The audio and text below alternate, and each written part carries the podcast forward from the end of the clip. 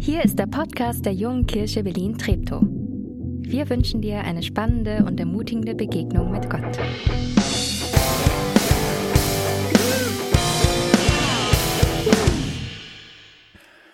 Hey, einen schönen guten Morgen hier und zu Hause. Es ist ein, es ist ein Fest, finde ich, wenn Kinder anfangen zu, zu sprechen. Und wir erleben das gerade seit einiger Zeit wieder bei unserem Jüngsten, bei Jonte. Und es ist ein Fest, weil zum einen weiß man plötzlich, ach, das möchtest du, ach, das willst du.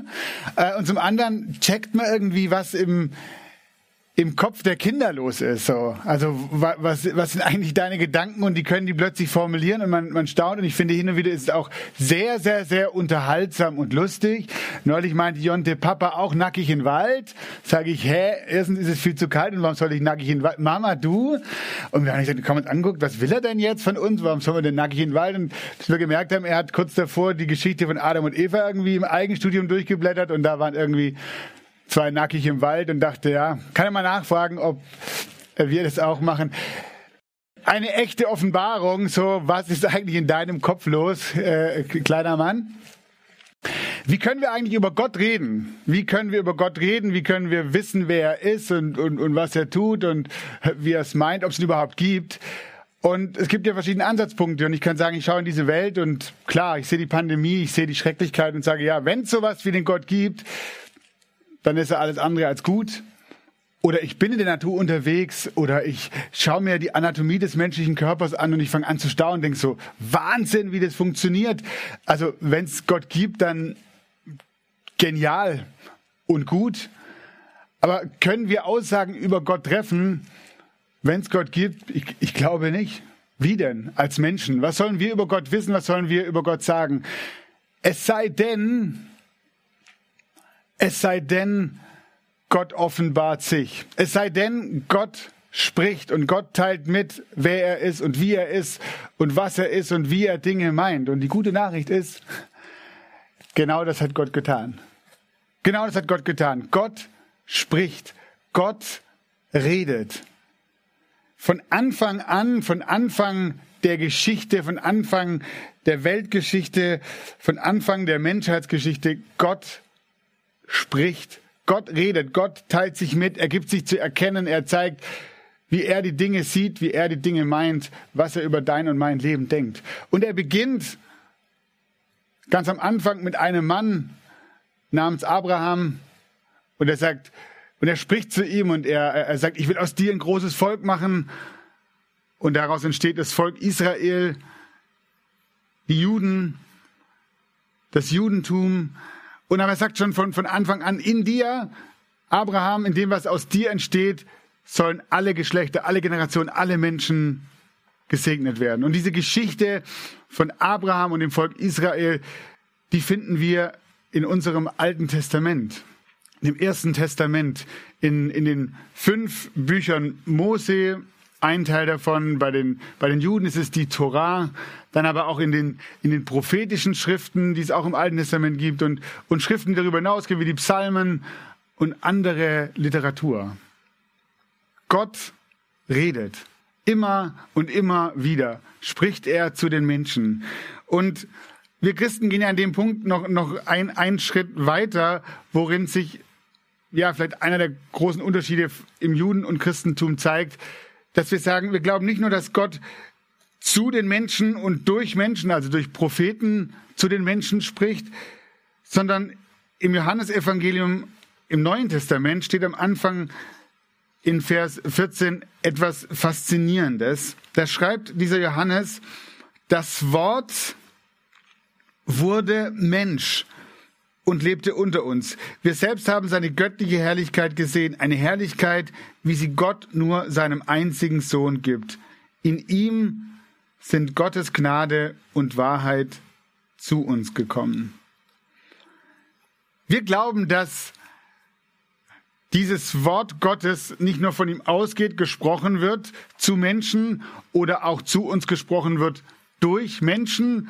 Also diese Geschichte der Propheten, auch im Alten Testament, im, im jüdischen Volk, die immer wieder kamen mit einer Botschaft für die Menschen. Hört zu, Gott möchte euch etwas sagen. Sondern dieses Wort ist inkarniert. Dieses Wort ist Fleisch geworden. Dieses Wort ist Mensch geworden. In Gottes Sohn, in Jesus Christus wird dieses, nimmt dieses Wort Gestalt an. Und für uns heißt es die, die allergrößte Selbstoffenbarung Gottes.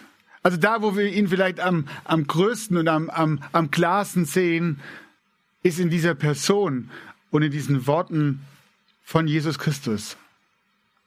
Gott zeigt sich, offenbart sich durch sein Wort. Eine zweite Wahrheit über dieses Wort Gottes, eine zweite Eigenheit. Ich weiß nicht, wer von euch folgendes Symbol kennt, das wir anzeigen können oder das schon mal gesehen hat. Es äh, äh, findet sich vielleicht, wenn ihr mal in einer Kirche wart, in einer alten Kirche, könntet ihr das vielleicht gesehen haben, oder an alten Gebäuden. Das ist keine jüdische oder jiddische äh, Inschrift oder Abkürzung, sondern lateinisch. Aber sie geht zurück auf ein Prophetenwort des Propheten Jesaja. Also ein Prophet im, im, im jüdischen Volk Israel, der eine Botschaft hatte, der spricht zu dem Volk, das Wort des Herrn bleibt in Ewigkeit. Diese Abkürzung Verbum Dei oder Domini manet in eternum. Manche kürzen es noch komplizierter ab mit VDMIAE, aber ich glaube, das geläufigste ist VDMA. Verbum Dei manet in eternum. Aus Jesaja 40 aufgegriffen im Petrusbrief, im ersten Petrus, äh, im, im ersten Petrusbrief. Für Juden und Christen ein Satz der Hoffnung. Ich finde gerade in Zeiten der Pandemie, in Zeiten der Unsicherheit, weil wir merken gerade, die Worte von heute sind morgen Schnee von gestern. Ist völlig klar, das was, das, was heute gesagt wird, auch in dieser Pandemie, wenn wir zurückblicken, was ganz am Anfang gesagt wurde über dieses Virus, keiner wusste irgendetwas. Und das sind Worte gefallen, wo man heute sagen muss, sorry, wir wussten es einfach noch nicht besser. Jedes Jahr machen wir uns äh, äh, im Kollegenkreis die neuesten Bücher, die wir gefunden haben, oder alten Schmöker, die wir ausgraben, schmackhaft und sagen, ah, oh, neues Buch, musst du unbedingt lesen, toll. Und im nächsten Jahr kommt wieder ein neues Buch raus und das ist toll. Und es gibt Bücher, die, die, die sind super toll, die, die halten, die halten sich länger, das sind, das sind Evergreens, Schlager. Aber da ist ein Buch, oder da ist ein, das sind Worte Gottes, die den Anspruch haben, ewig gültig zu sein. Hey, was ist das für eine Hoffnung? Was ist das für ein Trost, für eine Sicherheit in unsicheren Zeiten, die es übrigens in der Geschichte immer und immer wieder gab? Auf Gottes Wort ist Verlass. Die entscheidende Frage ist, an dem Punkt kenne ich Gottes Wort, verstehe ich Gottes Wort. Und letzte Woche hatten wir eine tolle Predigt von, von Tobi Schöll hier, wo es ums Zuhören ging. Und er gefragt hat, Hören wir nur oder verstehen wir auch? Hinhören, zuhören. Und deswegen machen wir dir immer wieder ein Angebot, auch die Worte Gottes nicht nur zu hören, sondern auch sie zu verstehen. Und Dirk wird auch später nochmal euch zwei Angebote zeigen in der nächsten Zeit. Wie kann ich denn dieses Wort lernen zu verstehen? Weil wenn es stimmt, dass es ewige Gültigkeit hat, ey, dann sind wir gut beraten, uns auf dieses Wort zu berufen dem Wort Glauben zu schenken, den Worten Glauben zu schenken, die Gott zu uns spricht. Ein drittes über dieses Wort, das von Anfang an gesprochen ist, wo Gott spricht, entsteht Leben. Und ich finde, der vielleicht, die vielleicht krasseste Sache über dieses Wort Gottes, nicht nur, dass er uns dadurch entgegenkommt. Nicht nur, dass er sich dadurch zeigt und zeigt, wer er ist. Nicht nur, dass dieses Wort den Anspruch hat, ewig gültig zu sein, sondern diese Worte haben Power. Diese Worte Gottes haben Kraft. Das ist nicht nur einfach was Gesagtes. Wir sagen manchmal, Worte haben Macht. Ich glaube ja, weil wenn wir etwas aussprechen jemand anderem gegenüber, dann macht es was mit dem anderen. Gottes Wort ist denn noch viel größer. Wenn Gott spricht, dann entsteht Leben. Wenn Gott spricht, dann verändert sich Realität. Wenn Gott spricht, dann bleibt nichts mehr, wie es war. Und die allerersten Zeilen, sowohl in der Torah als auch im Alten Testament, lauten folgendermaßen. Im Anfang schuf Gott Himmel und Erde. Noch war die Erde leer und ungestaltet, von, tiefer, von tiefen Fluten bedeckt. Finsternis herrschte, aber über dem Wasser schwebte der Geist Gottes. Da sprach Gott, Licht soll entstehen, und sogleich strahlte Licht auf. Und im Neuen Testament, im Johannesevangelium wieder, in dem ersten Kapitel, greift es Johannes auf und sagt, am Anfang war das Wort, das Wort war bei Gott und das Wort war Gott selbst. Von Anfang an war es bei Gott. Alles wurde durch das Wort geschaffen. Nichts ist ohne das Wort entstanden. In ihm war das Leben und dieses Leben war das Licht für alle Menschen. Gottes Wort ist ein Lebensmittel. War dir das bewusst? Ist dir das bewusst? Schon mal einen Kühlschrank aufgeschlagen, aufgemacht morgens und gesagt, ach, was brauche ich noch? Ach, Butter und noch Brot. Ach, und noch die Bibel. Ich weiß nicht, wer, bei wem die Bibel im Kühlschrank liegt, aber ich finde den Gedanken irgendwie spannend, zu sagen, genauso wie ich den Kühlschrank aufmache und mein Lebensmittel raushole, da liegt ja noch meine Bibel, natürlich. Als Jesus 40 Tage gefastet hat in der Wüste, da kommt der Teufel und versucht ihn und sagt, mach doch aus den Steinen Brot, du kannst es, du bist Gottes Sohn. Mach aus den Steinen Brot. Und dann zitiert Jesus einen Text aus der Torah, also aus dem Alten Testament, aus dem fünften Buch Mose. Er sagt, der Mensch lebt nicht vom Brot allein, sondern vor allem von den Worten des Herrn. Vor allem von diesen Worten Gottes. Ich finde diesen Punkt für mich den herausforderndsten. Wie kann dieses Lebensmittel zu meiner Lebensmitte werden? Wie geht's dir mit dem Bibellesen, mit den, mit diesen Worten? Das Wissen, oh cool, hier kann ich drin lesen, wie Gott ist, wie er spricht. Das hat irgendwie ewig Gültigkeit, aber macht's das attraktiv für mich zu lesen? Und wir erzählen euch immer wieder, wie wichtig es ist, die Bibel zu lesen, machen euch Angebote, gemeinsam die Bibel zu lesen. Aber wie kommt es, dass, dass dieses Lebensmittel zu meiner Lebensmitte wird? Und ich merke, an dem Punkt will ich, kann ich, muss ich von dem Judentum lernen. Weil die etwas verstanden haben mit dem, von dem Umgang mit Gottes Wort, das ich einfach phänomenal finde. Und man findet es teilweise auch noch in, in, in der, im Christentum viel mehr in der katholischen Kirche wieder als in der evangelischen. Aber vielleicht ist es gut, dass wir uns darüber neue Gedanken machen, wie in unserem gemeinsamen Leben die Bibel zum Mittelpunkt werden kann. Und ich will dich mitnehmen, einen kleinen Ausflug in die Synagoge, in, in das, das Gottesdiensthaus der Juden. Am Ende der Tora-Lesung im jüdischen Gottesdienst wird die Tora-Rolle in die Höhe gehalten und ihr Text den Anwesenden gezeigt. Diese Schriftrolle wird, wo, wo der, die komplette Tora im, am Stück sozusagen geschrieben ist, wird immer weitergerollt. Für jeden Sonntag ist ein, ein Abschnitt dran zu lesen.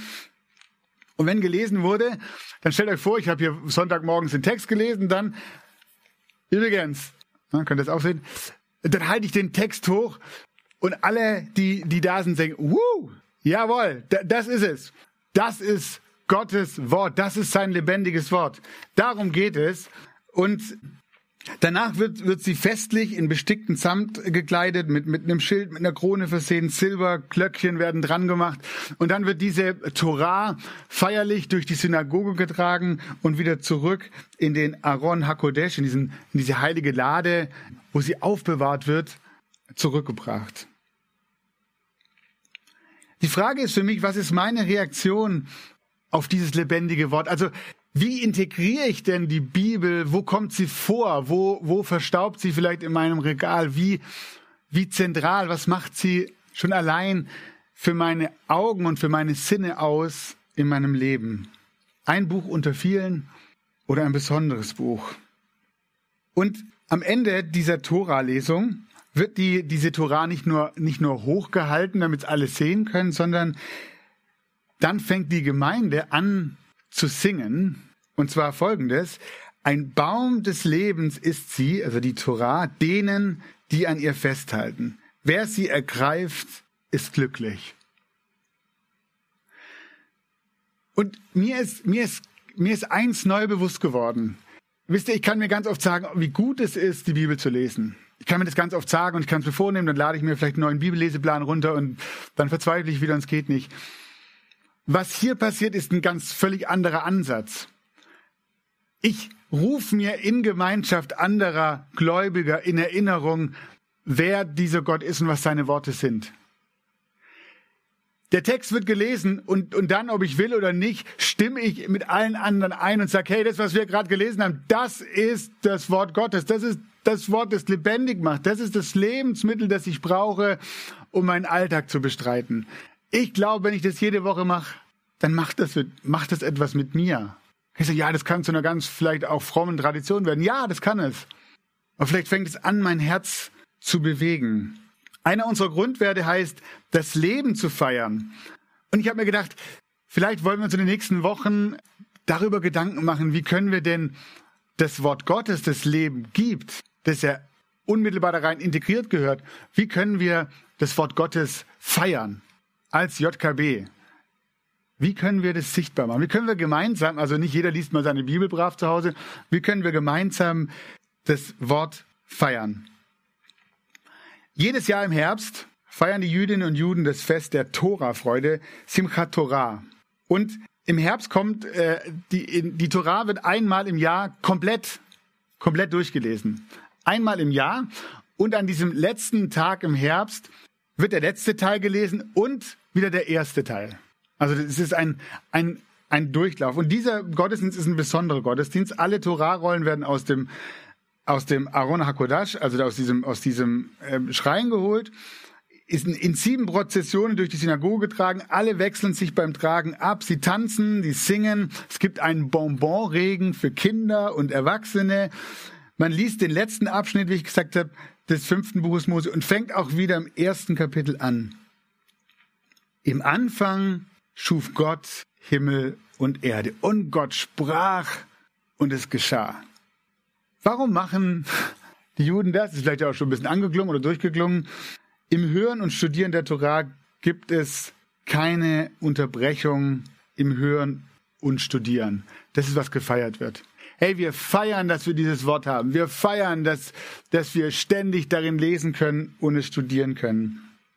Denn obwohl die Texte gleich bleiben, treten sie, trete ich ihm verändert gegenüber und ich entnehme ihm eine neue Bedeutung. Ich freue mich auf die nächste Runde. Es geht wieder von vorne los. Können wir jetzt sagen, oh, gibt's auch irgendwie äh, eine neue Serie?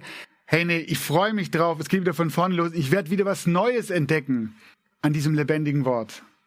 Ich finde es großartig. Ich finde es inspirierend. Und in meinem Kopf rattert so in den letzten Tagen. Wie kann es lebendig werden für mich? Wenn Kinder sprechen lernen, dann ist es ein Fest. Wie kann das Reden Gottes, sein Wort, für uns, für dich und mich zum Fest werden. Und vielleicht hast du eine Idee, schreib's mal in den Chat rein oder wir haben im Anschluss auch wieder unser JKB-Foyer. Bleibt doch noch ein bisschen, kommt doch mal darüber ins Gespräch, wie könnte das aussehen oder, oder was macht dieser, dieser Gedanke, Gottes Wort, das Lebensmittel in die Lebensmitte zu bekommen, wie funktioniert es bei dir oder was sind Ideen? Ich habe einen Wunsch für diese Jahrespredigtreihe, die ja eine Kampagne aus der also eine ökumenische Kampagne ist. Ganz viele Kirchen machen mit und werden übers Jahr verteilt. Also wenn ihr irgendwo diese Kampagne beziehungsweise jüdisch-christlich seht oder, oder ein Plakat irgendwo in den nächsten Wochen euch auffällt, dann ist es genau diese Kampagne. Mein Wunsch ist, dass wir genau hinschauen, hinhören, dass wir Vertrautes entdecken, aber auch Neues entdecken. Und dann miteinander und voneinander lernen und dabei entdecken, wir sind doch näher, als wir oft denken. Näher dran. Wir brauchen einander. Jüdisch, christlich. Näher, als du denkst. Amen.